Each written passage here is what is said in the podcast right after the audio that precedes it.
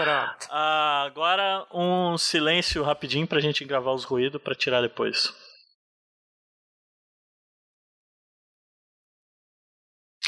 Ok, então vamos lá. Os ouvintes não sabem nessa parte, né? Eles nunca escutam porque é mudo. Mas eles, eles deviam saber que a gente, todo começo de gravação, a gente faz um, um- um minuto de, um minuto de silêncio, né? Porque a gente acredita muito nas forças superiores do universo. É, que pois é, então. besta! É o Chuck. O Chuck tá aqui pra isso, pra ser besta, né, Chuck?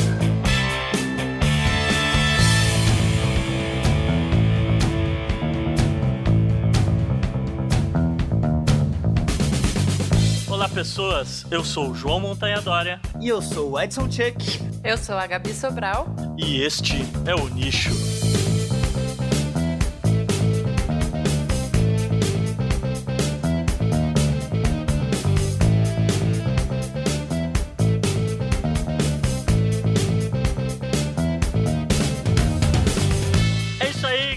Chegamos aqui para mais um episódio do Nicho Podcast. Hoje com o meu amigo Chuck aqui novamente. Fala, queridos ouvintes. É mais uma vez um prazer inenarrável, quase sexual, estar em vossa presença, fazendo mais um nicho. Décimo terceiro episódio, né, Montanha? Décimo terceiro, fechamos um ano. Isso porque ele não considera o meu primeiro episódio como sendo o primeiro, né? Mas enfim, então somos um ano de nicho. Mas mesmo assim, Chuck, esse é o primeiro episódio que vai sair depois que completou um ano, no dia 15, que foi quando saiu o seu episódio. Então, de qualquer jeito, é o episódio pra comemorar um ano, não importa. Um ano, hein? Olha, você devia trabalhar no Cirque de Soleil, de tanto contorcionismo que você fez aí, hein?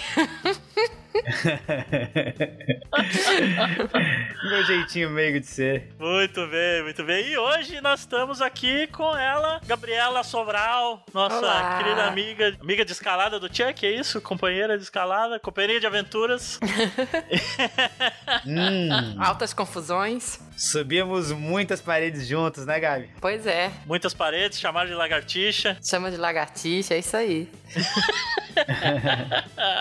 Lagartixa aí já dá uma, uma pista do que, a gente vai falar hoje, né? Não. É, É, pedra, lagartixa. Olha as mensagens subliminares.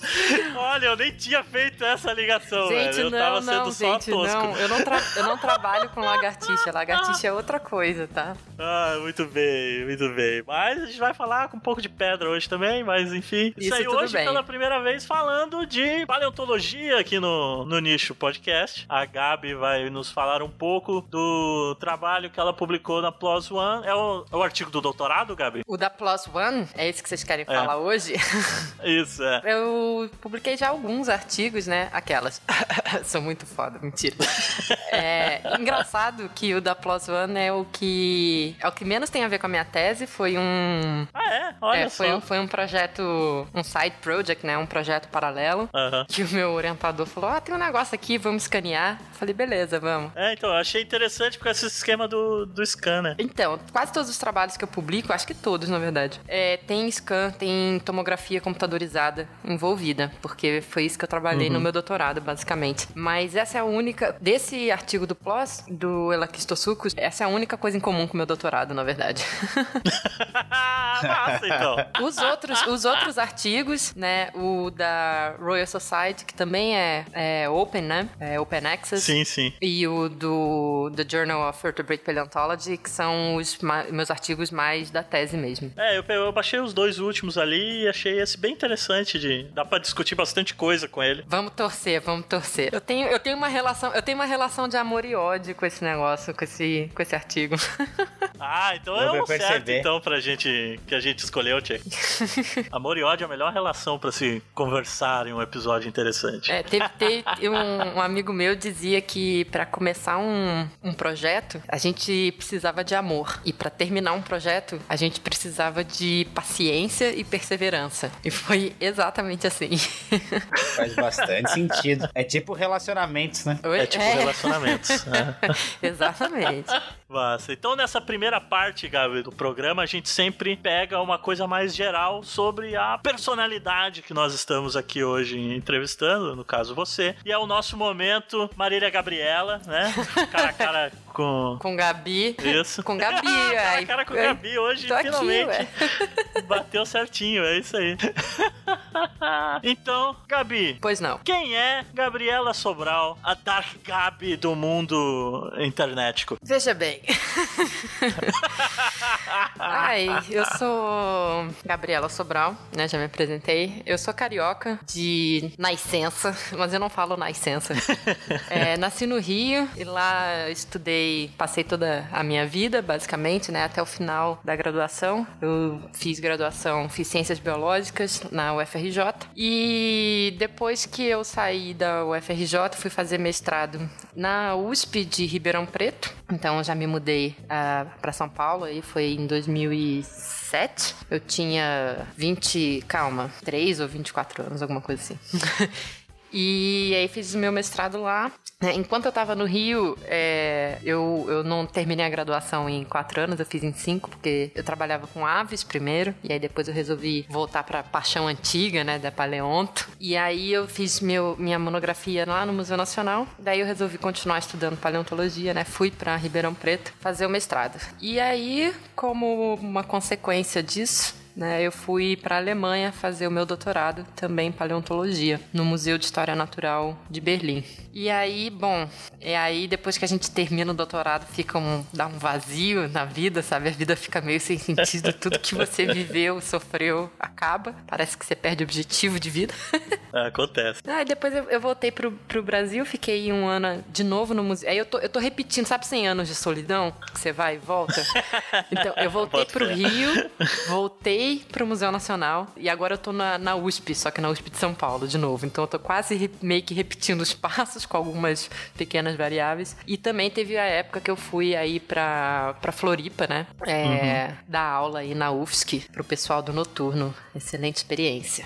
Esse momento de ouro da, da, da vida da Gabi, onde ela teve a incrível experiência de compartilhar basicamente a minha presença diariamente, né? Ah, é verdade. Lá, lá, em, na, lá na UFSC, porque assim, eu, eu voltei pro Brasil, fiquei no Rio, e aí prestei o concurso da, da UFSC, meio que ao mesmo tempo que submeti o projeto de pós-doc, né? Aí o concurso saiu primeiro, eu fui pra UFSC e enquanto tava aí na, lá na, em Floripa, saiu o resultado do, do meu pós-doc. E aí quando eles não renovaram o meu concurso, né, o meu contrato lá na, na UFSC, eu dei um ano de aula lá, dois semestres, e, e aí eu resolvi mudar, né? Já, eu já tô com o pós-doc desde setembro de 2016 e eu tava vindo uma vez por mês pra São Paulo, aproveitando aquele bando de feriado que teve no segundo semestre do ano passado. Eu vinha trabalhar. Aham. E aí, quando o meu contrato não foi renovado, eu me mudei de vez aqui pra São Paulo. E aí, quando eu tava lá na, na UFSC, quem me deu um teto, né? Porque professor substituto não tem nem direito à sala, basicamente, assim, não formalmente. E aí, Sim. quem me deu um teto foi o, o Alberto Lindner, né? Professor de lá, que Aham. trabalha com, com cnidário. E calhou que eu tive que dividir o recinto, o mesmo recinto de trabalho que o senhor Edson faria. Não sei mais o seu sobrenome. Foi um prazer, foi um É, prazer. É isso aí. Foi excelente, foi É, excelente. Muito pois bom, é. muito bom mesmo. Massa, massa. Então é isso aí. Depois dessa explanação um pouco sobre a personalidade de Gabriel Sobral, a gente volta na sequência depois dos nossos recadinhos do escaninho para falar então efetivamente do artigo que a gente vai discutir hoje. Até daqui a pouco. É.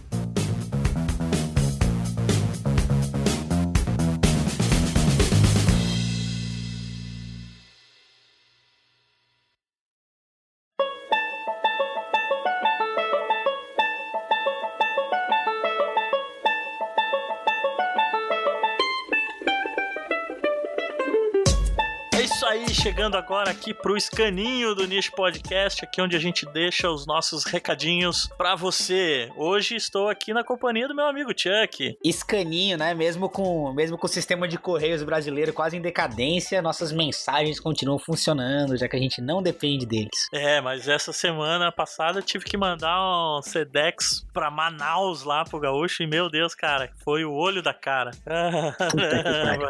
Mas vamos então entrar e passar para vocês as nossas redes sociais. Entrem lá no Facebook, facebook.com/barra Podcast. Curta a nossa página e fique por dentro de tudo que acontece no nosso mundinho podcastal aqui. Se você quiser curtir a minha pessoa única e exclusivamente, você me acha lá no Twitter, arroba Montanha Dória. Não esqueça também de curtir a nossa página no Facebook da revista de Ciência, Natureza e Aventura, parceira do nicho, facebook.com.br Explora Magazine. A Explora em breve trará novidades, novidades muito interessantes. Exatamente. Então fique conectado que talvez dois meses no máximo teremos muitas boas novidades por lá. E se você quiser saber um pouquinho mais da minha pessoa, conhecer um pouco mais das minhas aventuras pessoais e um pouco do que acontece nos bastidores da Explora, me siga lá no Instagram, EdsonChuck. É isso aí, o Chuck mostra umas fotinhas assim, meio, meio artística até, no, no, no meio de umas pedras, né? No meio do mar, No embaixo meio- do mar. Isso. É, não é 18 mais ainda, mas né, quem sabe de.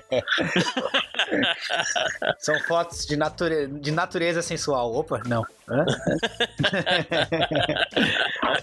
É, e não esqueça de acessar o nosso site, o nichopodcast.wordpress.com. Lá você tem acesso a todos os episódios do Nicho, desde o nosso primeiro episódio piloto com a minha pessoa, até o nosso, até agora, o nosso 13 terceiro episódio, completando então um ano de episódios do Nicho. Exatamente, exatamente. E a gente quer saber de você o que, que você achou deste ano que passou e como que você viu o nosso trabalho aqui no nicho. Então mande um e-mail pra gente, o nichopodcast.gmail.com. A gente vai agradecer muito o feedback de todos vocês. E para receber automaticamente todos os nossos episódios, não deixe de assinar o nosso feed, feeds.feedburner.com/barra o nicho. Aí você vai receber no seu agregador de preferência e poder ouvir o nicho aonde você quiser. Mas, se você for daqueles que nem eu, que escuta é, podcasts, não necessariamente no agregador, não é tão adepto assim no mundo podcastal, você pode nos encontrar no YouTube. Também é escutar todos os nossos episódios no nosso canal do YouTube. Então procure o nosso Onicho, o nosso canal Onicho no YouTube. Isso tem link no post. Tem link no post. Exatamente. E não deixe também, se você é, assim como a Gabi e seu Mac novo, né, Tia? É isso aí.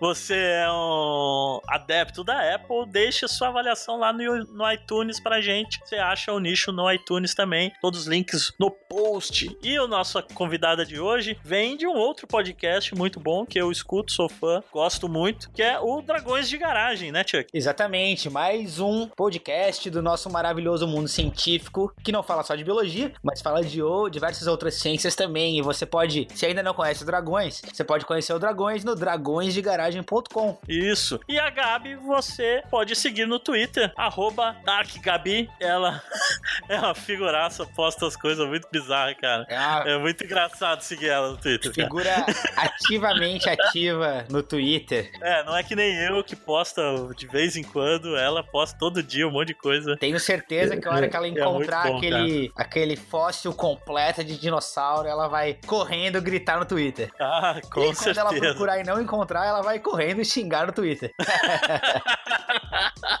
É isso aí. E agora a gente volta então pro nosso episódio para começar o nosso papo com a Gabi aí sobre o trabalho dela lá na Plus One. Até a próxima. E tenha um excelente episódio!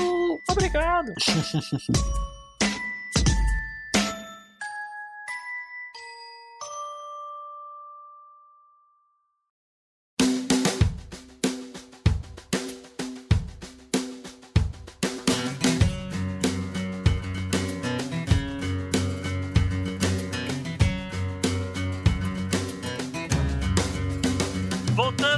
então agora para entrar de vez no artigo da Gabi, né? Foi publicado 2015 Isso. na PLOS One, né? Então traduzindo o título do, do inglês ficaria mais ou menos como Anatomia de um réptil enigmático Elacistosuchus Ruenei, falei direito o nome? Falou.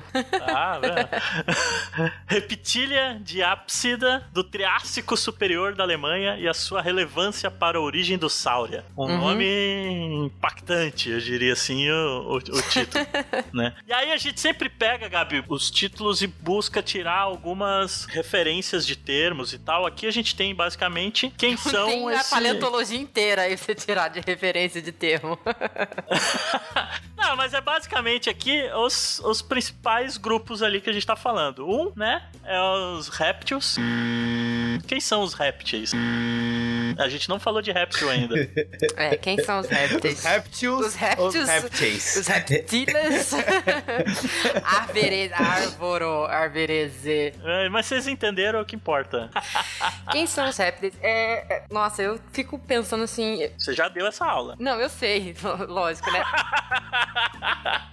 É que eu tento ser sempre o mais é, específica possível, né? Então, os répteis são um Aham. grupo de vertebrados. Então, eles são animais. Não estamos falando de planta, nem de vírus. Estamos falando de animais. E vertebrados, ou seja, aqueles que têm ossos que possuem coluna vertebral. Os répteis, do jeito que a gente entende atualmente, é o grupo irmão. Ele é mais proximamente relacionado, dentre todos os outros vertebrados, aos sinápsida, que é o grupo que inclui mamíferos. E, atualmente, ele inclui todos os répteis viventes que nós conhecemos, que são as cobras e os lagartos, as tartarugas e os jacarés e crocodilos, e também as aves, né? E um- uma caçambada de grupos fósseis, dentre eles os répteis marinhos que aparecem, que apareceu no Jurassic World, né? No, no filme, que é o Mosasaurus. É, inclui também os famosos dinossauros, pterossauros e seus parentes. Já que aves são dinossauros, né? Então inclui esses grupos também. Sim, sim. Então, e aí a gente tem também, né? Os grupos aqui em o. Nossa, eu vou, eu vou engolir umas três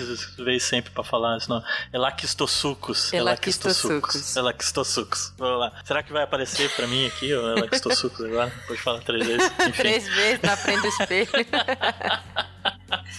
Aí a gente fala aqui, você fala dos diápsida, né? Ele é um diápsida. É, o diápsida é, em termos atuais de entendimento das relações entre os grupos de répteis, ele é quase sinônimo de reptília, né? Ele só exclui alguns outros grupos mais basais, mais primitivos, assim, entre aspas, que, que não existem, que não deixaram descendentes viventes. Então, basicamente, os diapsídeos são inclui todos esses grupos de répteis que eu falei, incluindo as aves. E de um termo um pouquinho mais preciso, significa basicamente diápsida, né? De dois mesmo. Significa que eles têm duas aberturas no, no crânio, duas aberturas temporais no crânio, enquanto os mamíferos têm uma só. E aí a gente tem também o Sauria, né? Que é o, Sáurea. a questão da origem que você foi ver lá na filogenia, onde se encaixava ela quistosucos nesse Sim. mareado todo de, de bicho, né? Sim. Quem são os Sauria. Então? Então, o Sauria, no nosso entendimento atual, também é quase que um, Atual. sin- é um sinônimo. Porque assim, eu digo atual porque as tartarugas são alienígenas, né? Ninguém sabe de onde elas se encaixam exatamente. A Sim, proposta que todo mundo tem considerado é que tartarugas seja mais próximas. é, então, vamos fazer o seguinte: a gente tem cobras e lagartos, fazem um grupo chamado Lepidosauria. É, jacarés e crocodilos e mais dinossauros, incluindo as aves, fazem um outro grupo chamado Arcosáurea. É, a união de Lepidosauria e, Arco- e Arcosáurea faz Sáurea. Justamente seriam os lagartos, né? Sauros, os répteis, digamos assim. Uhum. E hoje em dia entende-se tartaruga como um grupo de sáurea que é mais próximo à arcosáurea. Mas antigamente outras eh, classificações colocavam tartaruga fora desse grupo de sáurea. Então, é, e aí nesse entendimento, arcosáurea seria grupo irmão, né, mais próximo de lepidossáurea. Então, antigamente as tartarugas eram chamadas de anápsida, porque elas não possuem a princípio, né, aparentemente elas não possuem aberturas temporais na, no crânio. Uhum. E, e aí elas eram colocadas, inclusive,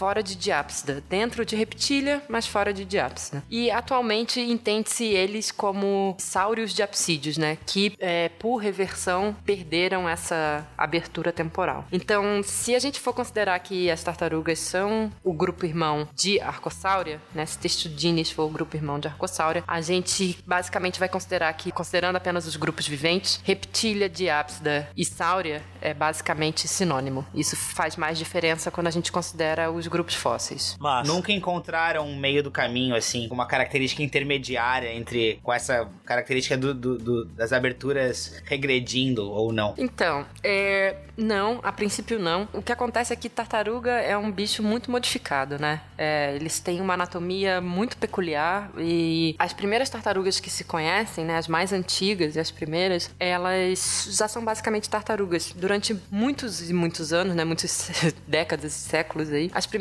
tartarugas já eram tartarugas. Então, simplesmente não sabia onde, onde a gente não tinha formas intermediárias, digamos assim, formas que a gente chama às vezes de transicionais, né? Uma transição entre um estado e outro. E aí achava-se que elas, as tartarugas, eram uma forma primitiva de réptil, em que você começa, porque os primeiros répteis ah, lá no, acho que é no Carbonífero, eles não têm aberturas temporais. O crânio é parecido também com o de tartaruga. Então eles achavam que a tartaruga era um, um grupo primitivo de répteis, que depois esse- o, o grupo que teria dado origem à tartaruga também deu origem a um grupo que acabou com duas, dois buracos na cabeça, né? Que são os diapsídeos. E hoje em dia a gente já entende isso como uma reversão, mas a ge- a gente achou algum um ou outro fóssil intermediário, mas ainda é essencialmente uma tartaruga, apesar de ter uns cascos esquisitos. Então, não, não, a princípio a gente não tem um fóssil que seja. Agora tem, talvez, é, o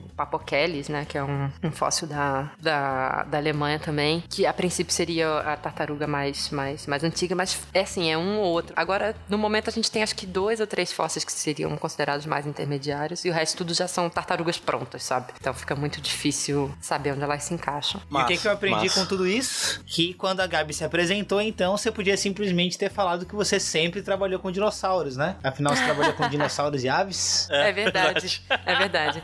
Mas. Isso, no- isso é uma mera coincidência? Ahn, acho que não, não sei. é, é porque no momento eu tô trabalhando com jacaré, né? E aí os jacarés, eles não têm nada a ver com, com dinossauro. Quer dizer, é grupo irmão de dinossauros, né? E aves. Mas são bem, bem diferentes. Se foi coincidência, eu não sei. Talvez.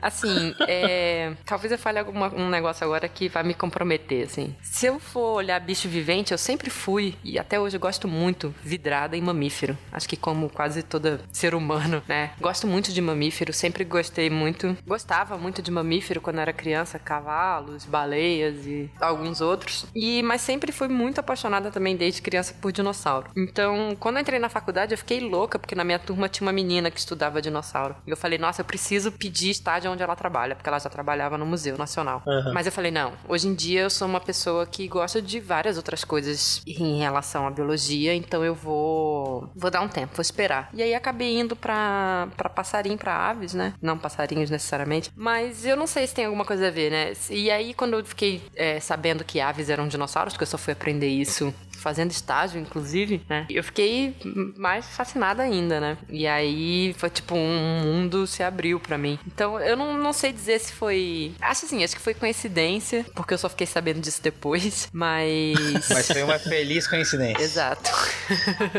E aí a gente chega pros últimos termos aqui, que são algo acho que fácil de você explicar pra gente, que é a paleontologia e os fósseis, né? Paleontologia estuda só fóssil? Já entra aí a pergunta. Sim. Paleontologia estuda só fósseis. É, tem umas partes da paleontologia que agora você me apertou sem me abraçar.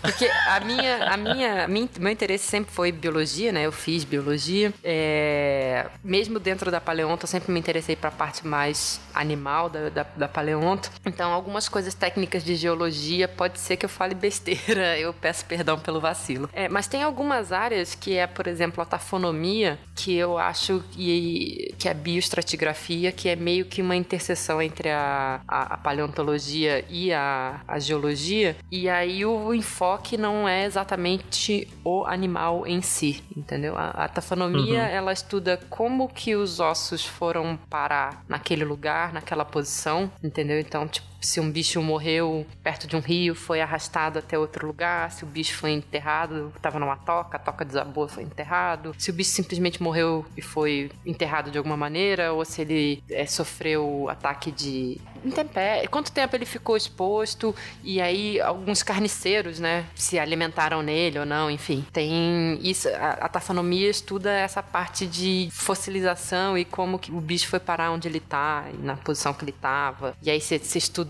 os sistemas, sei lá, sistemas fluviais antigos, enfim, é, é toda uma parte que envolve muita geologia também. Mas é que muita gente confunde paleontologia com arqueologia, né? Então. Isso, é. tem, tem, que explicar que é o filme errado, né? Não é Indiana Jones, é o Jurassic Park, né? o enfoque da, da, antropologia sempre foi a parte social e cultural humana, né? A paleontologia e a antropologia elas, é, e a arqueologia têm uma sobreposição, né? É, enquanto a arqueologia vem, assim, classicamente, né, de um background mais da história e procurando olhar para um, uma lente de culturas e sociedades e, enfim, toda essa parte, a, a paleontologia está avançando cada vez mais para cima da, da, da, arqueologia, né? Justamente para tentar saber essas questões mais evolutivas, animais, assim, né? Da, da evolução humana, uma uhum. parte mais uh, biológica mesmo. Então elas têm uma sobreposição, mas o enfoque é um pouquinho diferente, não é exatamente a mesma coisa. Então, uhum. o meu filme é Jurassic Park, não é Indiana Jones. massa, massa, massa.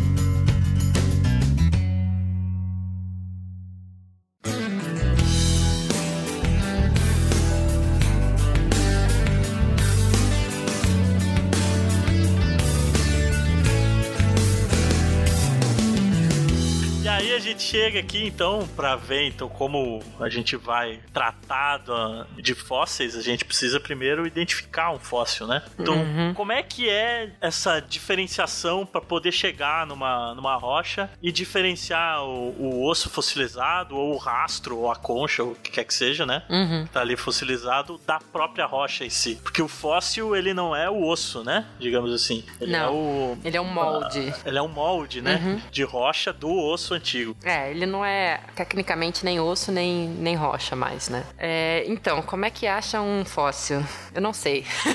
porque eu não sou. Primeiro tem que ter uma sorte do caramba, né? É, eu é porque eu não sou bióloga de. Eu não sou paleontóloga de campo, né? Eu trabalho campo, mais né? em laboratório. É, mas você analisa ali o, o fóssil e você tem que diferenciar que pedaço que é o não, osso, que com pedaço certeza. que é a, a rocha, com né? Com certeza. Então... Geralmente, assim, é, quando você tá andando, é, eu acho que em certas situações é muito difícil de diferenciar o, o, o osso, né? O fóssil da rocha, porque o, o fóssil pode estar muito quebradiço, então cheio de rachaduras, e se o chão, tipo, o solo, né, também tiver todo rachado, é muito difícil de ver. Se tiver. Porque a gente pensa muito em, em, em solo como uma coisa assim, tipo, chão de terra batida, sei lá, um, um terreno baldio, né? Mas você tem vários tipos de solo diferente e tem uns que ele vai quebrando na superfície mesmo e vai formando, tipo, o solo todo pedregulhadinho, assim, né? E às vezes é muito difícil mesmo uhum. de ver, dependendo do tamanho do fóssil, é muito difícil de ver. Mas em geral, o fóssil tem uma textura e uma cor diferente, né? Então,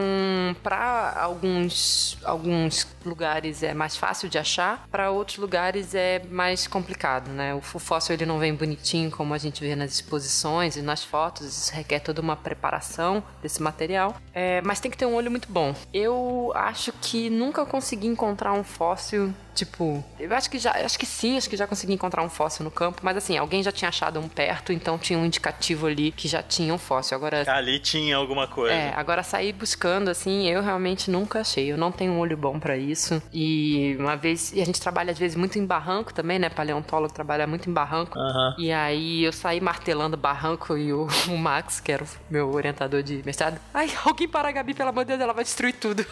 eu saí martelando. Não tinha, não tinha. No final das contas, não tinha tinha fóssil no barranco, mas ele falou assim: galera, é aqui, ó, pode martelar aqui. Eu saí igual animalzinho.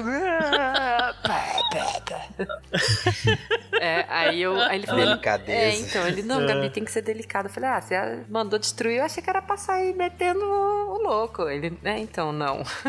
então, não sei se eu sou a melhor pessoa pra, pra dar esse. pra contar essa parte da paleontologia. Massa, massa. E aí, você, falou então que você, você, é muito mais de laboratório mesmo, de pegar o fóssil já coletado ali e trabalhar em cima dele, né? No caso do artigo e do, dos outros também, né? Que que você fez tem descrições completas do fóssil e tal. Como é que se começa a descrever um fóssil? Que uh, a gente pode imaginar que uh, começar a descrever um bicho qualquer, você começa por fora e tal, mas o fóssil tá ali, tá tudo quebrado, tá em pedaços, você tem que montar. Como é que é essa, esse processo? Bom, antes eu acho que seria interessante, só já que a gente tá falando um pouco de paleontologia para os ouvintes, falar como é o processo mais ou menos de coleta, né? Então, como é que é esse processo de coleta do fóssil e depois o tratamento do fóssil no laboratório em si? A partir do momento que você acha o fóssil, você tem que levar ele para casa, né? Geralmente o fóssil ele é muito muito frágil e aí você não vai trabalhar ele no campo. Né? O que você vai fazer geralmente é coletar esse material, né? Pegar esse material e levar para o laboratório. Só que a gente também não pega o osso, extrai o osso da terra, né, da rocha e leva ele para casa para o laboratório bonitinho para ele ser analisado. Geralmente o que a gente faz é, ao invés de, digamos assim, cavucar certinho para já tirar o fóssil, a gente delimita uma área ao redor do fóssil e tira aquele uhum. bloco com, com rocha, com um pedaço de solo junto, assim, sabe? Já aconteceu de tirar um pedaço de solo, chegar no laboratório e limpar e não ter fóssil nenhum dentro? Não, não, não. O que geralmente você faz é você acha o fóssil, aí você cavuca. Um pedacinho. Tipo, é, você acha um pedaço de fóssil, aí você cavuca ao lado assim e prepara aquele bloco para levar para casa. O que acontece é que. Ah. Já que eu tô engraçadinho hoje, você se importaria de conjugar pra gente o verbo cavucar? eu cavuco, tu cavucas, ele cavuca. Nós cavucamos, vós cavucais, eles cavucam. Oh, Isso é no presente do indicativo.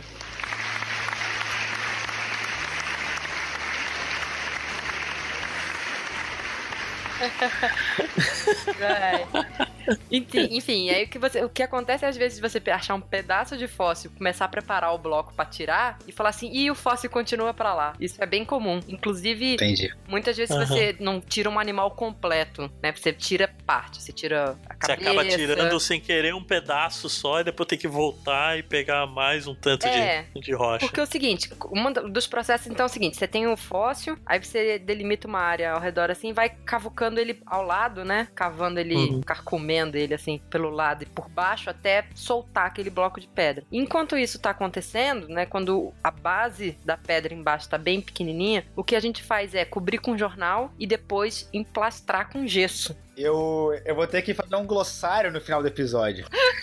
Já tem cavucar, carcomer e emplastar.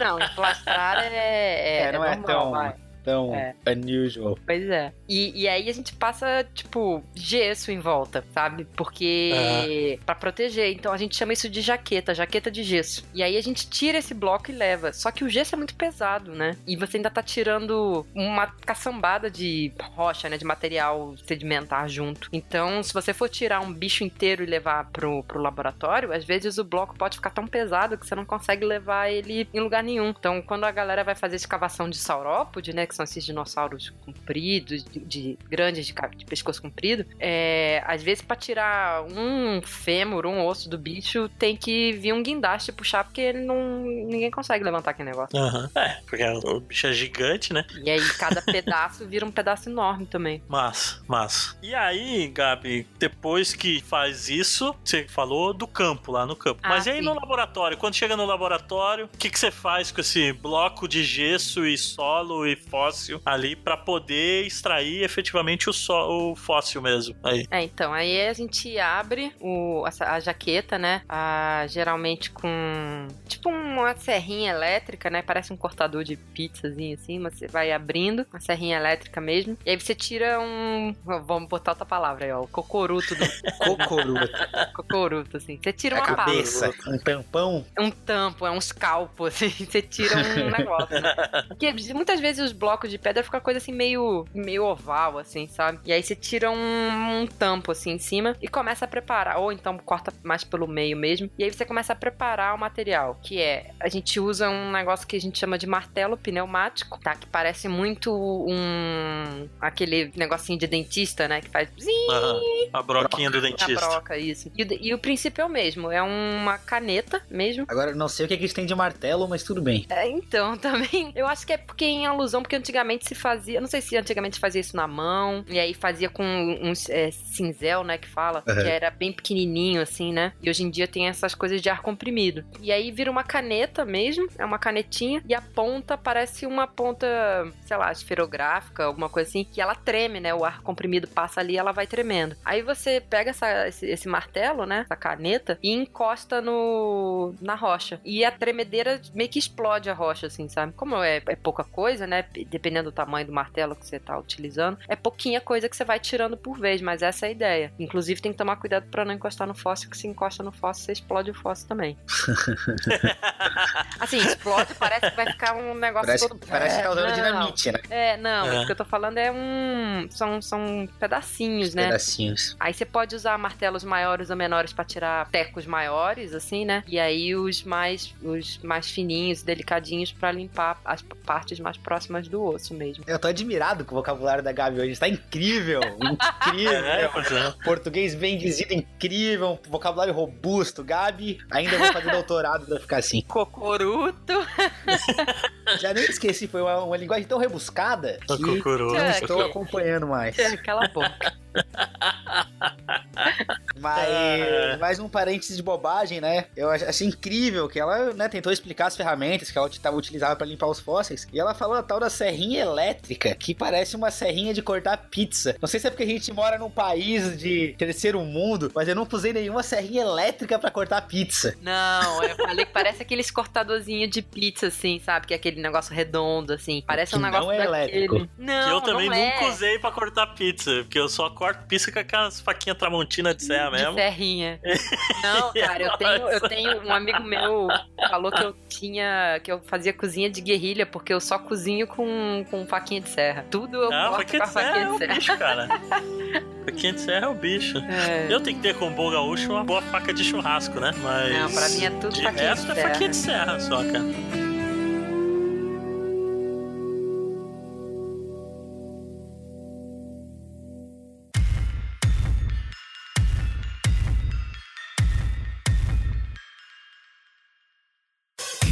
Mas, Gabi, depois então que, que vocês limpam o fóssil, né? Tiram, tiram o, o que tem de gesso ou o que tem de rocha, é, o processo seria, já na sequência, descrever o fóssil, fotografar, é, fazer molde? Qual que é o caminho mais tradicional, assim? Depende da importância do fóssil. Geralmente é descrever ele, e aí mais ou menos atenção vai ser dada de acordo com a importância dele, assim, em Uhum. relação ao, ao local, ou, ou, enfim, se é um. Porque muitas vezes, né, você.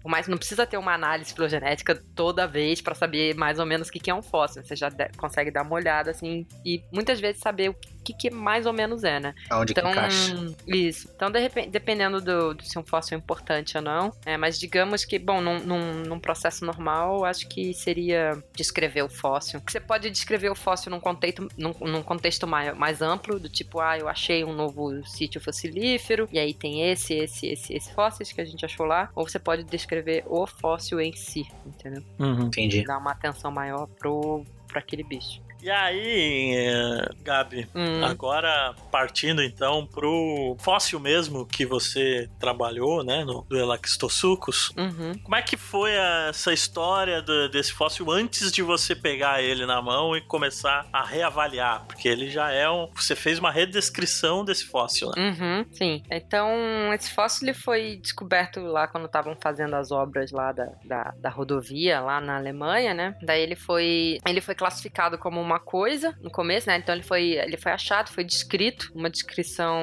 em alemão que eu penei pra caramba pra, pra traduzir, porque o cara era, nossa senhora. Enfim, e aí ele foi classificado como, como mais próximo dos arcossauros, né? Dos, dos jacarés e das aves. E aí, Uhum. em- na década de 60, foi outro cara e falou: não, não, não, não, não. Inclusive publicou na Nature, um artigo super simples. Falou: não, né, esse bicho não é um mais próximo de arcossauro, né? Que na verdade não, não tinha esse nome, né? Era um outro nome antigo chamado Tecodonte. Falou: não, mas esse bicho não é um Tecodonte, né? Hoje em dia é um grupo que não existe, mas são de bichos mais ap- aparentados aos, aos arcossauros. Ele falou: não, esse bicho não é um, um Tecodonte, esse bicho é um rincocefálio. E rincocefálio é o grupo do da tuatara lá, do Sphenodon, que é um bicho que existe até hoje, que só tem ele, né? É a única espécie Uhum. é, remanescente desse grupo. E ficou por isso mesmo. Ou seja, então ele foi classificado primeiro como próximo do ar- dos arcossauros, depois como próximo dos lepidossauros e, tipo, nada a ver uma coisa com a outra, né? Depois foi jogado pro outro lado. O meu orientador, ele já queria ter dado uma olhada nesse bicho, mas é daquelas coisas que a gente pega, não vou fazer e tal, e aí fica na gaveta, né? E aí, como eu tinha escaneado, tava, tava escaneando bastante coisa pro meu doutorado e tava lidando bem com a, com, com a máquina, tava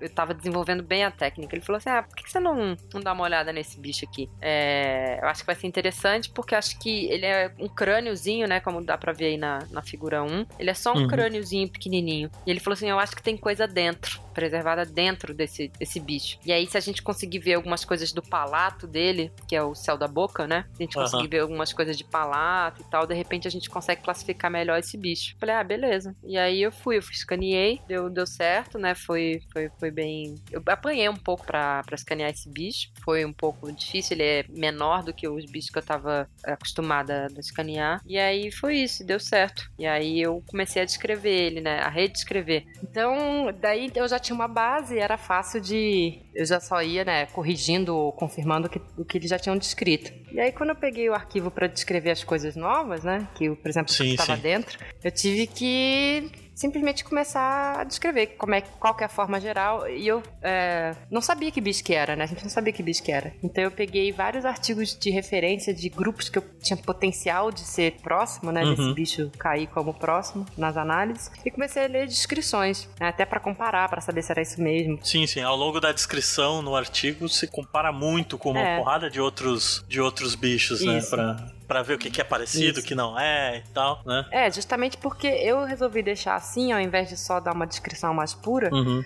Porque eu tava tentando entender também que bicho que era esse, né? Eu tava tentando entender, é... assim, óbvio que o que eu acho não necessariamente quer dizer que é verdade, né? Então, não é que eu tentei classificar o bicho antes de sim, fazer a análise, sim. mas eu queria ter uma ideia, assim, queria saber se eu podia pelo menos começar a desconfiar o que era. E eu achei muito interessante depois deixar essas descrições, porque a gente não chegou a conclusão nenhuma e para mostrar mesmo como tem muita ambiguidade é, para ver esses bichos muito, muito basais, justamente porque as descrições são muito antigas, então elas são muito superficiais, a galera não, não liga, então esses bichos têm pouca revisão, tem pouca gente trabalhando com esses bichos. E aí eu comecei a usar isso de base, né? Inclusive eu usei até sinapsídeos de comparação, que é o, lá do grupo dos mamíferos. Sim, sim. Porque em algum momento os proto-mamíferos e os proto-répteis, digamos assim, são muito parecidos. E aí eu peguei isso como base também, né? E aí por isso que eu também comparei bastante. E isso é uma das formas, você pode simplesmente descrever o que você tá vendo, ou você pode comparar também, se você já tem uma ideia de que, que bicho que é, você pode comparar com outros, outros materiais já conhecidos. Uhum. É bacana essa comparação, achei que ficou, ficou legal, assim, de dar uma ideia já pra, pra você até, porque é, como é fóssil, né? Você não tem o bicho inteiro, você tem uns pedaços que tá quebrado, né? Então, como resolver uhum. esse tipo de coisa, que essas distorções, né, que o processo de fossilização acaba dando, porque você tem que acabar imaginando como poderia ser também, né? Sim. Então, o bicho tá, esse bicho tá bem preservadinho, mas ao mesmo tempo não tá, assim. Porque ele parece melhor do lado de fora, né? A cor dele é, tá então, bem a, diferente, a, a matriz. A, foto dele parece muito bonitinho, parece que tá inteirinho o crânio e tal, mas na verdade não tá, né? Não, não tá, não, não tá. Mas já na foto dá pra ver, na figura 1, E e F, dá pra ver que o, tem um. Atrás do bicho, assim, né? Atrás do olho, tem um troço que tá caído. Então é isso mesmo, a parada tá. É como se tivesse desmoronado ali atrás. Então toda a parte de trás do crânio do bicho tá bem. tá bem caótica. Uhum.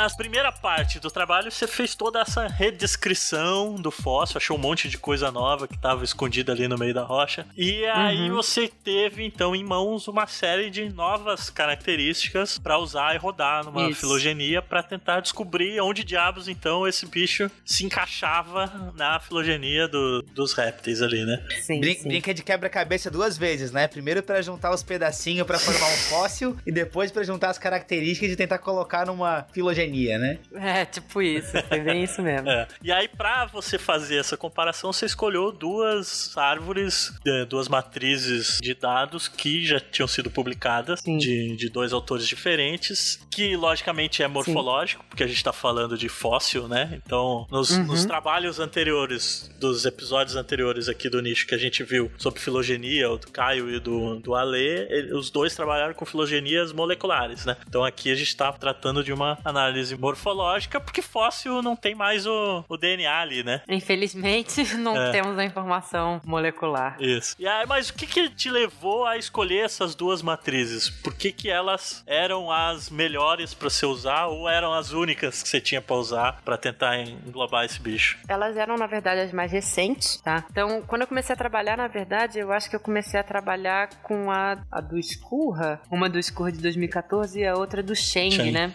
É.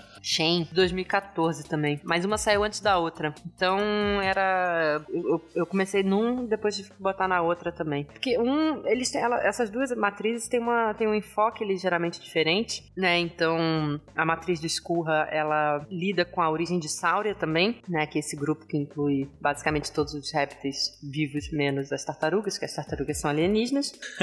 E, e o do Shen, ele também tenta, ele trabalha com essa área da árvore, né? Mas como ele tá tratando basicamente de répteis aquáticos, né? Aham. Ah, o enfoque é um pouquinho diferente, mas ele também pegou ele- ele- esse, esse dataset, né? Ele tem uma certa sobreposição um com o outro ah, em algum ponto. Então é do tipo o do o do Shen ele é tipo mais pra baixo e o do Skullha é mais pra cima, mas as pontinhas ali se overlap, né? Que eu esqueci como é que faz isso.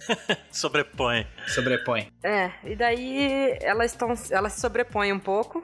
E é isso. E aí o que eu fiz foi, na verdade, tentar expandir isso, né? Então, elas não são exatamente as mesmas coisas. Então tem muitos táxons terminais, né? Que eles tratam como grandes grupos. E eu tentei destrinchar esses grupos, né? Pra, ao invés de só falar assim, ah, rincocefália. E aí tá lá botando, marcando as características pro grupo em geral. Eu peguei alguns representantes de rincocefália e, e codifiquei esses bichos separadamente, entendeu? Aham. Massa, massa. Então eu tentei. Porque algumas vezes é muito. Tipo, você vai pegando de matrizes que já existem, e daí no final, às vezes você não consegue é, traçar que bicho que foi usado pra codificar um determinado grupo. Isso às vezes pode ser um, pouco- um pouco problemático. Então eu tentava pelo menos pegar dois bichos de cada, de cada grande, grande grupo, né? Um basal e o mais classicão derivado, pra poder tentar polarizar bem a. Os estados dos caracteres.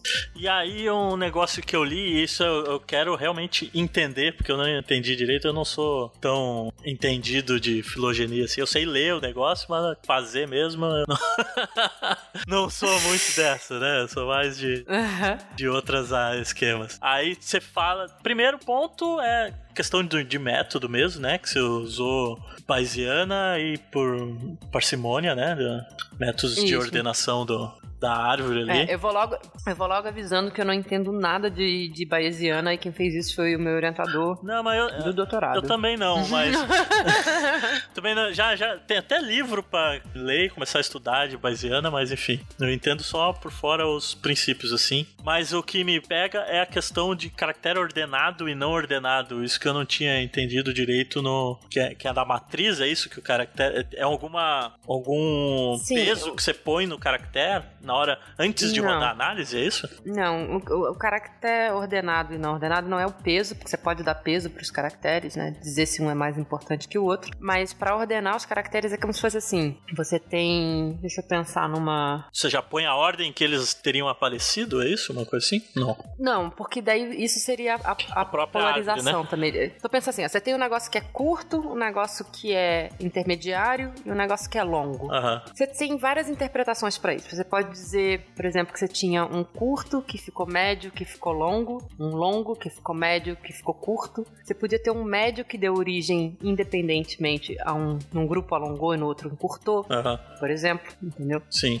É, e aí, quando você ordena os caracteres, você está dizendo já qual que é essa ordem. Ah. Então, por exemplo, Saquei. quando você tem um, um curto, um médio, um longo, você vai falar assim: curto vai pro médio e vai pro longo, ou do longo pro médio pro curto. É- Ou é de, de trás pra frente ou de frente pra trás. Mas você já não admite a possibilidade de você ter ancestralmente uma estrutura de tamanho médio, e aí num grupo essa estrutura de tamanho médio encolhe e no outro a- ela, ela diminui, ela aumenta. Aham. Entendeu? Então você já está ordenando os caracteres. E aí você dizer se é do curto pro longo, passando pelo médio, ou do longo pro curto, passando pelo médio, isso é polarização, entendeu? Só, saquei, Então, saquei. eu acho que isso já dá uma. Eu, particularmente, não. É, é sempre- é que é foda, né? A gente já diz assim, não, em algumas, em algumas circunstâncias dá pra ver que tem realmente uma ordem, mas é o jeito que a gente tá interpretando, né? Então eu, eu prefiro não, não ordenar e não pesar os caracteres, na verdade. É, pois é, porque eu, eu li isso e eu falei assim, puta, mas isso é tão contraintuitivo, porque eu, pra mim, pelo menos na minha concepção, você tá testando exatamente pra ver se tem alguma ordem, se não tem, né? Você não pode eh, colocar algo que você já imagina que tenha acontecido a priori, senão você tá enviesando a, a análise, né? É, Pra mim isso não, não faz tanto sentido, mas é, era isso que eu queria entender quando você A não falava. ser ali no- que outros trabalhos já tenham sido feitos anteriormente que dão justificativas pra acreditar nesses parâmetros. Mas aí você. É, ou, ent- É, ou então em umas coisas muito. Assim, o grupo que você tá trabalhando, talvez isso importe um pouco menos. Então tem muitas, muitas discussões filosóficas mesmo de quando você deve ah, ordenar os caracteres ou não. Eu concordo, eu acho que a gente tem que testar tudo, então por isso que eu também não gosto de. Eu, eu eu não sabia, aqui tá, eu não saberia defender a ordenação dos caracteres. Aham. Entendeu? Eu, porque eu, a princípio, eu também não gosto. Eu, eu ordenei os, os caracteres de uma das matrizes porque os trabalhos originais ordenavam. Aham. É, aí tem que, tem que seguir o que, o que tá feito, senão não dá pra comparar, né? Aí, é, o, o detalhe é que, assim, na verdade, a primeira vez que eu fui fazer a análise filogenética desse, desse, desse bicho, eu peguei uma matriz e comecei a modificar eu mesma a matriz. Incluí um monte de bicho, como eu falei. ag- Agora que eu lembrei, até falei um negócio errado. Que eu comecei a destrinchar esses grupos, não sei o quê. Eu adicionei alguns caracteres que eu achava interessante. E aí eu rodei uma análise. E aí os resultados não saíram muito ortodoxos, digamos assim. E aí, é, a primeira vez que eu submeti esse artigo, ele foi não só rejeitado, como esculachado. Mas enfim, aí é, o artigo foi rejeitado. E aí eu resubmeti falei, cara, eu não vou sofrer, passar por isso de novo, passar, correr esse risco. Aí eu peguei esses dois ah, artigos que, que já estavam prontos. Falei, vou só botar o bicho na, na, na análise. Então foi, foi isso que aconteceu. E aí, como já estava já tava ordenado, eu deixei ordenado. Aham. É, seguiu o que, que já tava, né? Padrão, né? Pra, pra poder comparar. Olha, eu não quero mais sofrer, sabe? Eu só quero. e aí virou a parte de perseverança, né? Falei, só quero publicar essa merda. Foda-se. Bota fé. e aí, depois que você enfiou o bicho nas análises, então, e viu o que que era, o que que chegou, que posição que o Elac... Opa, deixa eu tentar de novo, pera aí, vamos lá. Elaquistosucos. Eu vou ter que ler sempre devagarinho, é foda. Ou falar muito rápido. Elaquistosucos. É que estou. Também funciona. Acho que o O elástico sucos. assim. Eles falaram elástico sucos ali, pronto. Elástico sucos, não. Não é elástico.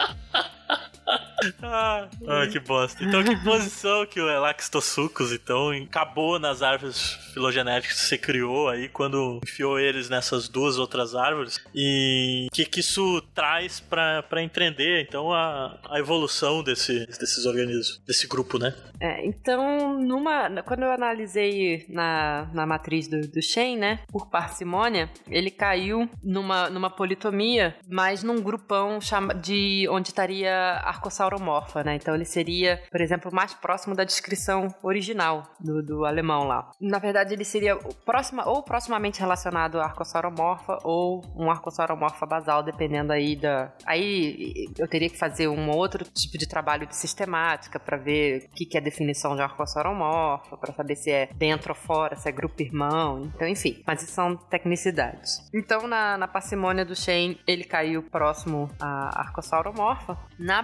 Bayesiana do Shen, ele caiu pro lado de lepidossauromorfa. Então a mesma matriz com metodologias diferentes, né, que é a matriz do Shen, a mesma matriz base com metodologias diferentes, ele deu mesma coisa que da década passada, das décadas passadas, né? Ou como um arcossauromorfo ou como um lepidossauromorfo. Ou seja, não resolve absolutamente nada, né? Continua o mesmo dilema. E quando eu botei na matriz do Escurra com parcimônia, ele caiu como um diapsídeo basal. Então, fora dessa, dessa, dessa dicotomia aí, né? Dessa divisão entre lepidossauromorfa e arcossauromorfa, ele caiu como um, um, um diapsídeo basal por parcimônia. E pela baesiana, ele caiu como um arcossauromorfo. Então, ele assumiu basicamente todas as posições possíveis, né? Ou ele era um arcossauromorfo, ou ele era um lepidossauromorfo, ou ele era um diapsídeo próximo de Sauria, que é formado, o grupo formado por esses dois outros Uhum. grupos. Ou seja, não cheguei a conclusão absolutamente nenhuma, né? Qualquer coisa. É. Conclusão, não sabemos que bicho é esse. Por isso que eu botei no título que é, um réptil enigmático. É. A única coisa que eu sei é que ele é um diapsídeo, só. Mas até aí, hum, quase qualquer coisa é um diapsídio, né? Sim, sim. Os répteis não diápsidos são, são, são, são poucos. Ah, esse é o, o- o lance. Eu vou dizer que eu gosto desses resultados assim. Dá uma raiva do caralho, mas é, eu acho legal isso. Cara, são super importantes mos- mostrar o gap do conhecimento, né, cara? Vai que em algum momento alguém acha o fóssil melhor, já tem esse background. A gente, de maneira geral, só costuma se esforçar bastante pra publicar quando dá aquele resultado relacionado, aquela hipótese que a gente gostaria, aquele resultado claro, bonito, assim. Mas tudo é, é claro e bonito, tudo é é. resultado, né? O que é engraçado é que assim, né? Na década de 50 achavam que o bicho era A. Na década de 60 falaram que o bicho era B. Aí eu falei, não, agora, sei lá, 50 anos depois, eu Vamos vou resolver isso aplicar aí. tomografia, raio-x, tridimensional, vamos resolver essa bosta aí. Ah, resultado 1, A, resultado 2, B, resultado 3, nem A nem B. É, então. É, então eu sempre gosto de, de, de dar o exemplo, que é o, o jornal que eu acho mais sensacional de todos, que é o Journal of Negative Results, que é hilário de ler os artigos do negócio, que é só experimento e pesquisa que eh, dá errado, dá tudo errado, tá ligado?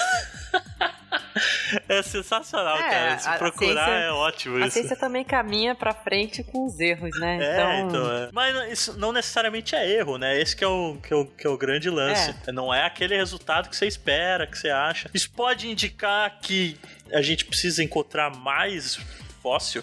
Incluir mais característica do, nas análises, de repente, ou mais bichos que não entraram na análise para poder você ter um, um rol maior de possibilidade de cruzamentos e, e poder, enfim, então ter um, panorama melhor. Então, no, no caso de, da origem de Sáuria, o que. Inclusive, esse, esse artigo, uma das coisas boas desse artigo é que eu não consegui publicar minha tese de mestrado por N razões, N motivos, e eu tive um- umas conclusões com esse artigo semelhantes na minha dissertação de mestrado, então eu incorporei algumas discussões da minha, minha dissertação aqui.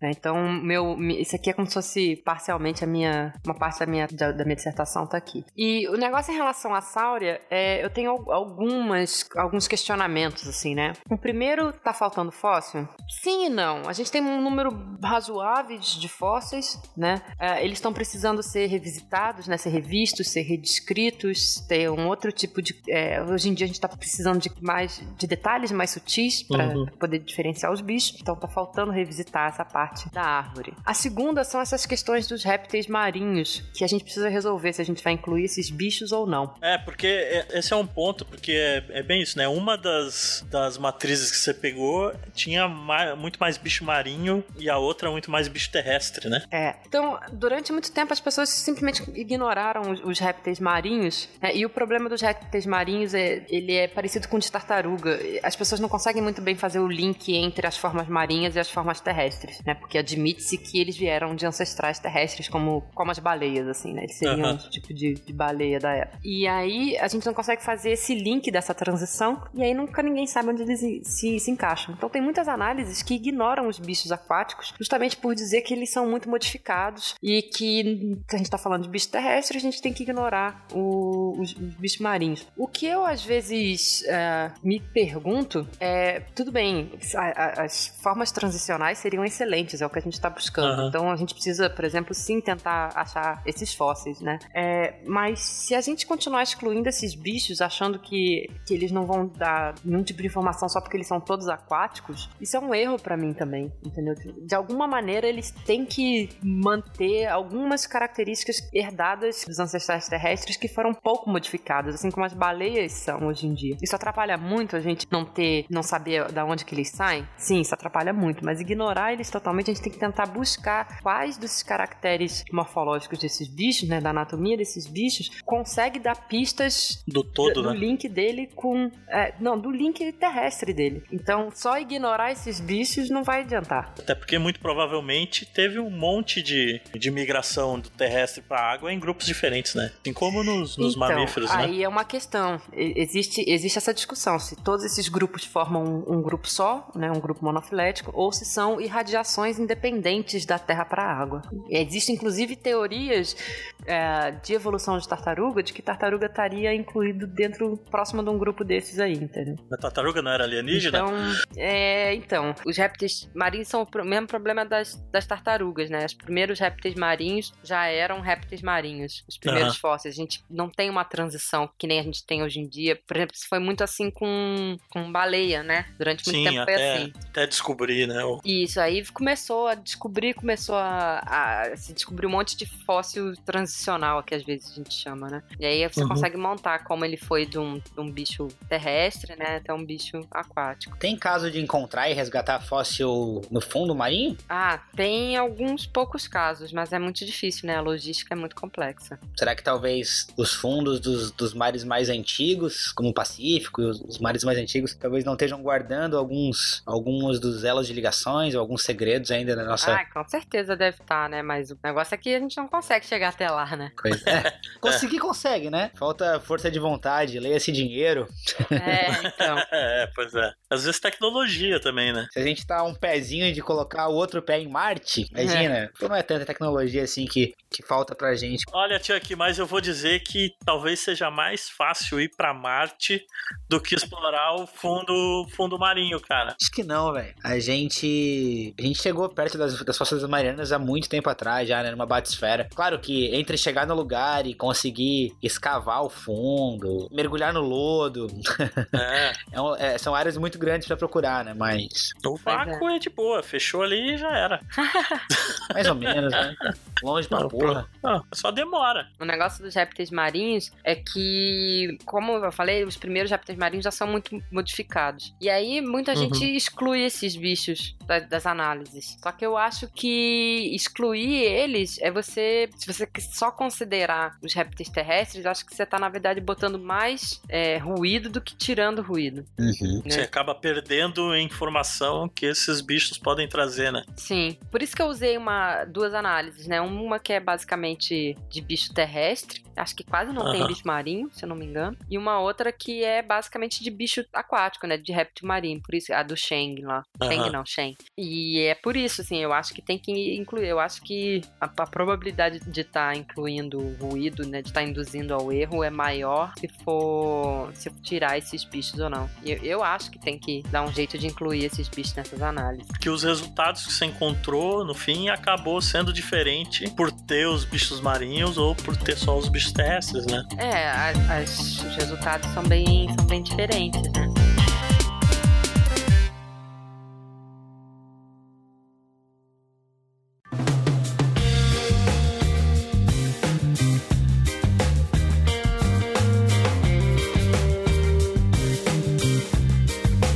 Mas eu ia falar é que quem dera a gente encontrasse dinossauros super prese- é, fósseis super preservados como o nodossauro que surgiu nas notícias aí nessa última semana, um fóssil de 6 metros, eu acho que encontraram no Canadá, e que tu olha a fotinho da reconstituição dele assim e parece um dinossauro dormido assim, sabe? Dormindo, de tão inteirão que tá, os, tem os traços dele assim, tal, enfim. Quem dera a gente encontrasse muitas coisas, né? E, ah, talvez a gente des- descobrisse que vários dos nossos achismos, das nossas tendências de interpretar comparar as características dos bichos que a gente encontra, talvez fosse totalmente diferente. Então, quando você falou isso, Chuck, eu entendi duas coisas, na verdade. Assim, a quem dera que a gente encontrasse. A primeira coisa que eu entendi é que, assim, a quem dera que a gente encontrasse no Brasil. O Brasil tem um potencial de fóssil muito bom. É, eles têm, é, o Brasil tem fósseis excelentes, a gente não tem só fósseis craquelentos, como a gente fala, né?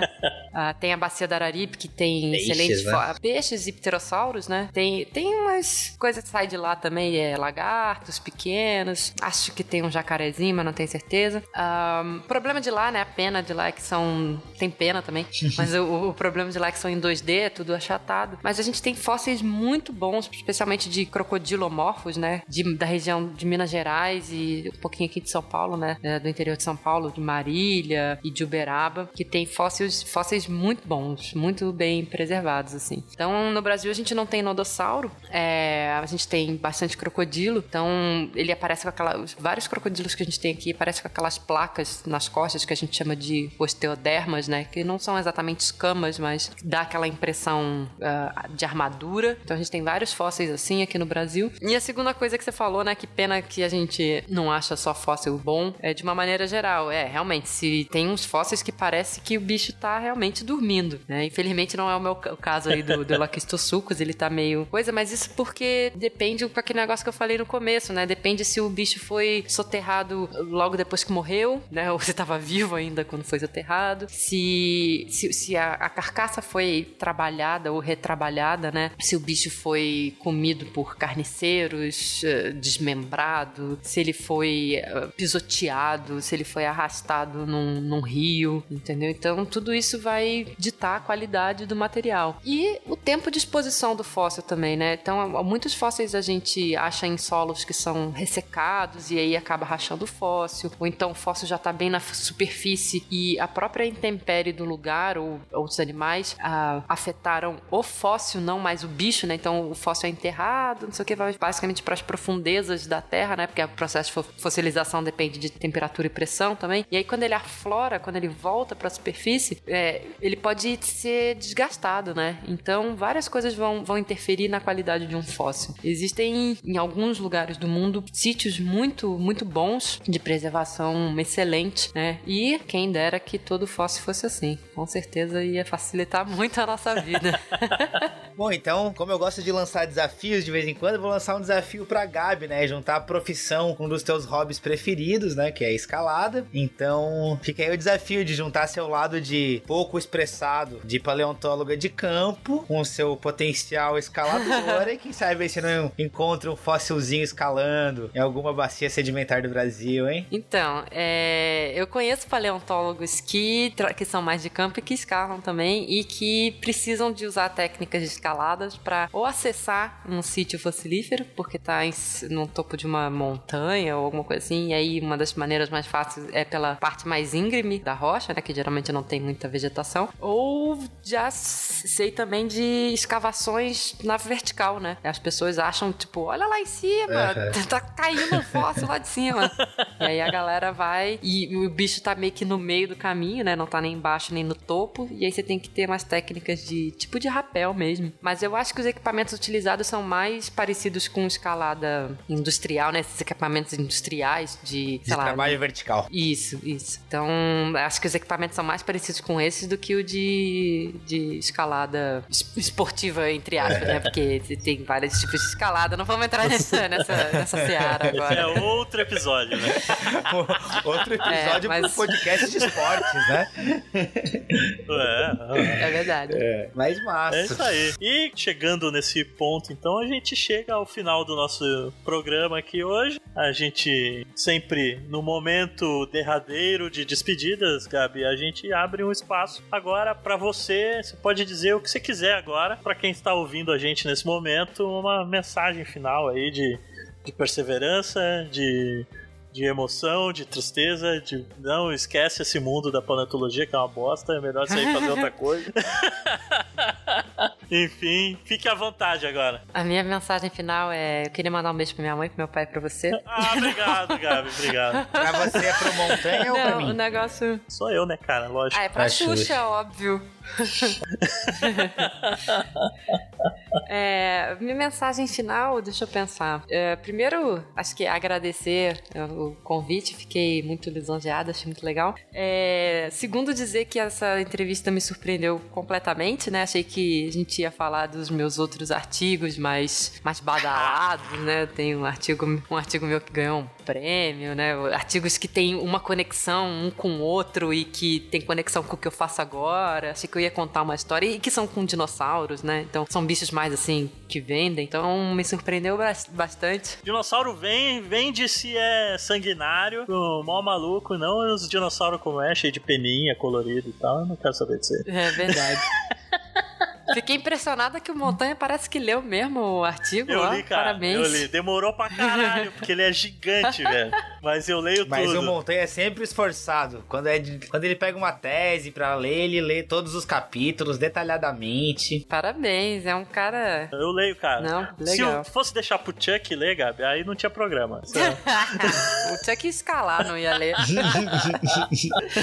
não culpo, não culpo. Livre-arbítrio. E, e a minha mensagem final é que perseverança, sei lá. Eu descobri muito cedo que gostava de paleonto. É, passei um tempo meio longe disso, voltei. Pra ter, para estar na paleonto tem que ter perseverança, pra estar na academia tem que ter perseverança, ainda mais nesses tempos de cortes e, enfim, que às vezes você tem que passar um tempo dependendo dos pais, né? Como, como eu tive que passar, por exemplo. Ah, não é fácil, não é simples, né? No começo eu contei que eu, que eu voltei pro Rio logo depois de ter terminado o doutorado, eu voltei desempregada, né? Então fiquei aí na casa de babá e papai. É nóis. Ah, mas eu, eu não sei se eu tenho um- uma, uma mensagem positiva que não passe por um privilégio, por exemplo, né? Tipo, não, siga os seus sonhos, sempre vale a pena fazer pesquisa com amor. E é bonito, mas a gente precisa comer também, né? É. E eu tive a sorte de poder contar com o apoio dos meus pais, mas eu sei que nem todos têm essa realidade. E não sei, eu gosto muito de paleonto, apesar de eu estar me desvirtuando um pouquinho da paleonto no momento, eu tô trabalhando mais com bicho vivente, mais apanhando do que qualquer outra coisa, trabalhando com jacaré, né, como eu falei, que eu também falei que eu gosto mais da parte de biologia, como eu sou bióloga, então eu acho mais fácil entrar na paleontologia pela parte dos bichos, e aí eu tô explorando outra, outras áreas agora, né, biologia do desenvolvimento com tomografia computadorizada, e aí tentando juntar ah, duas coisas que eu aprendi, várias coisas, né, que eu aprendi no doutorado, que é a tomografia computadorizada em si, a paleontologia e o do desenvolvimento, porque eu li muito sobre desenvolvimento durante a minha tese de doutorado. E uma mensagem, não sei, sei lá. Pode falar que, que é um prazer ter programas os de, fósseis. de divulgação de ciência. Pode falar que o Pint of Science foi muito legal. Pode falar qualquer coisa genérica, filosófica ou não. Ah, então ouça aí o Dragões de Garagem também, né? Quem, Claro, quem tiver claro, afim, fazer um jabá É verdade, você não falou que você participa do Dragões de Garagem na sua apresentação. Nossa, é verdade. Olha, eu vou perder Você meu pode- emprego assim, faz-? Faz o teu xabá, mais um podcast muito legal. Fala como que as pessoas podem te seguir no Twitter. É verdade. Então, como eu esqueci de falar na minha introdução e eu peço perdão aos meus é, amigos draconianos, né, pela, pelo vacilo, eu tô trabalhando agora desde novembro no Dragões de Garagem, né, na equipe. Participei de alguns episódios, inclusive o Chuck participou também, E- né, da leitura de e-mail do, do de Tubarões. O Dragões de Garagens é um podcast de ciência, a gente não fala só de biologia, a gente fala de física, matemática, enfim, essas coisas de exata aí. É, a gente vai ao ar, nós somos um programa quinzenal, né, por enquanto. E é isso, a cada 15 dias, então, a gente tá no ar com um episódio muito interessante, muito legal. Se você ainda não ouviu, vá lá ouvir. Nos prestigie também. Assim como eu vou fazer um jabá lá no Dragões pro pessoal vir ouvir o nicho.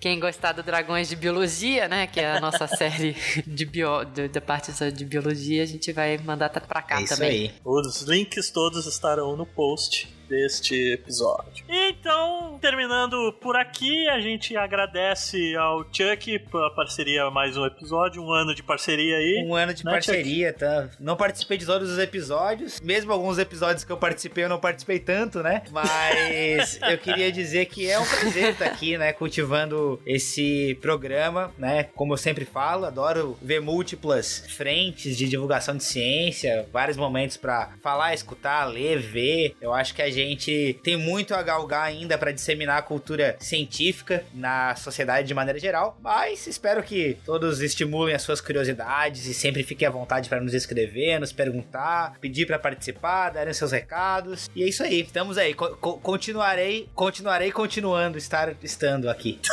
Nossa, Caraca. essa foi tensa, essa foi pesada. O negócio. Mas tudo bem. Eu esqueci, eu esqueci de dizer também, é, me sigam no Twitter, arroba DarkGabi. Arroba o quê? DarkGabi, arroba DarkGabi no Dark Twitter. Gabi, isso aí. Tudo junto. Tudo junto. Também estará no, no post. Os links, né? É isso aí.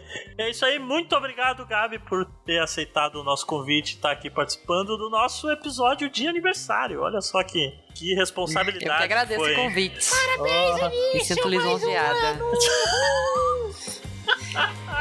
Hoje vai ter uma festa.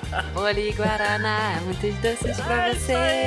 Amiguinhos, obrigado, amiguinhos, amiguinhos. Ai, ai, falou, galera. O mês que vem, Valeu, valeu. Se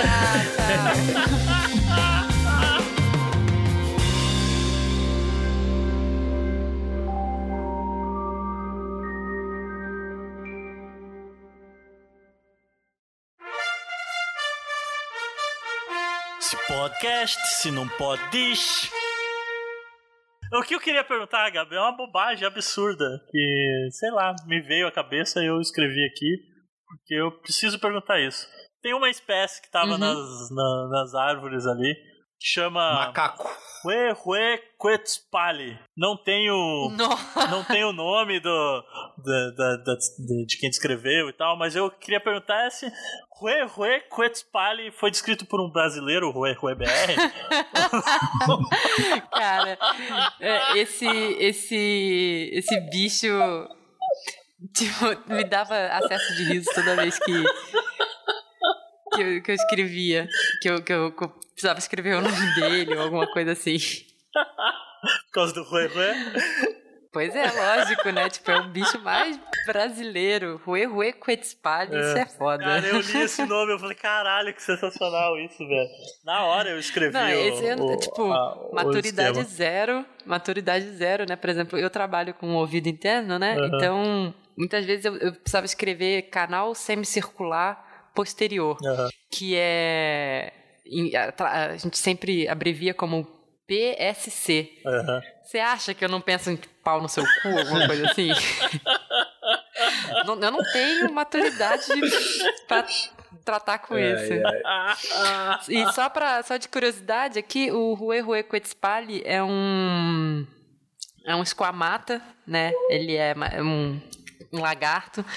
É não sabe se iguânia ou não.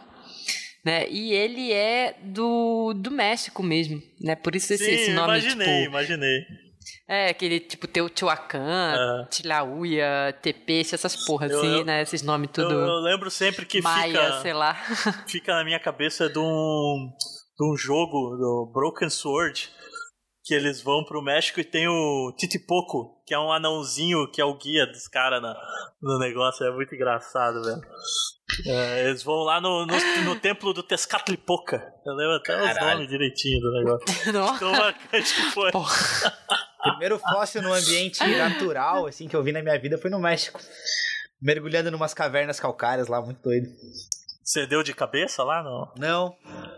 Foi outro evento, Não, outro não foi, né? evento. Uma coisa é uma coisa, outra coisa é outra coisa. Nessa que eu dei de cabeça, eu vi passarinhos. Só passar, viu dinossauros modernos. Ver dinossauros voadores. Ô, Gabi, tu já recebeu um, um, um disque fóssil desse? Não, Ah, encontrei um, um osso aqui, você não. pode vir receber, quer de presente? Não, nunca recebi. Não. E se quiser, eu posso. Encontrei um fóssil. É hoje no almoço. Ah, lá vem. É, se quiser, eu posso te dar um ossinho de dinossauro de presente. Eu me certifiquei de limpar bem o fóssil antes. Eu não usei é, serrinha elétrica, não usei essa broca de dentista, mas eu chupei bem os ossinhos. Uhum. Né? Comi um franguinho hoje. Então, Montanha, Aquele é dia próxima que pergunta? dinossauro. ossos de dinossauro no almoço. Olha, são ossos de dinossauro, mas não Eu são errei, né? Eu fósseis. errei. Não, eu comecei falou errado. Eu acho que eu pensei fóssil. lá na frente, já vacilei, né? Essa tia aqui é. É, Foi ruim, foi ruim. Tenta de Era novo. essa vinheta. Piada tosca que só o tio ri. É pra ver ou é pra comer? Porra, eu chamo o Juquinha pra minha casa, ele me sacaneia, hein? Tá Peraí, tocando aí. Deixa, eu- deixa eu é, atender aqui rapidão, peraí. Ela bateu a palminha de sair. Dragões, dragões.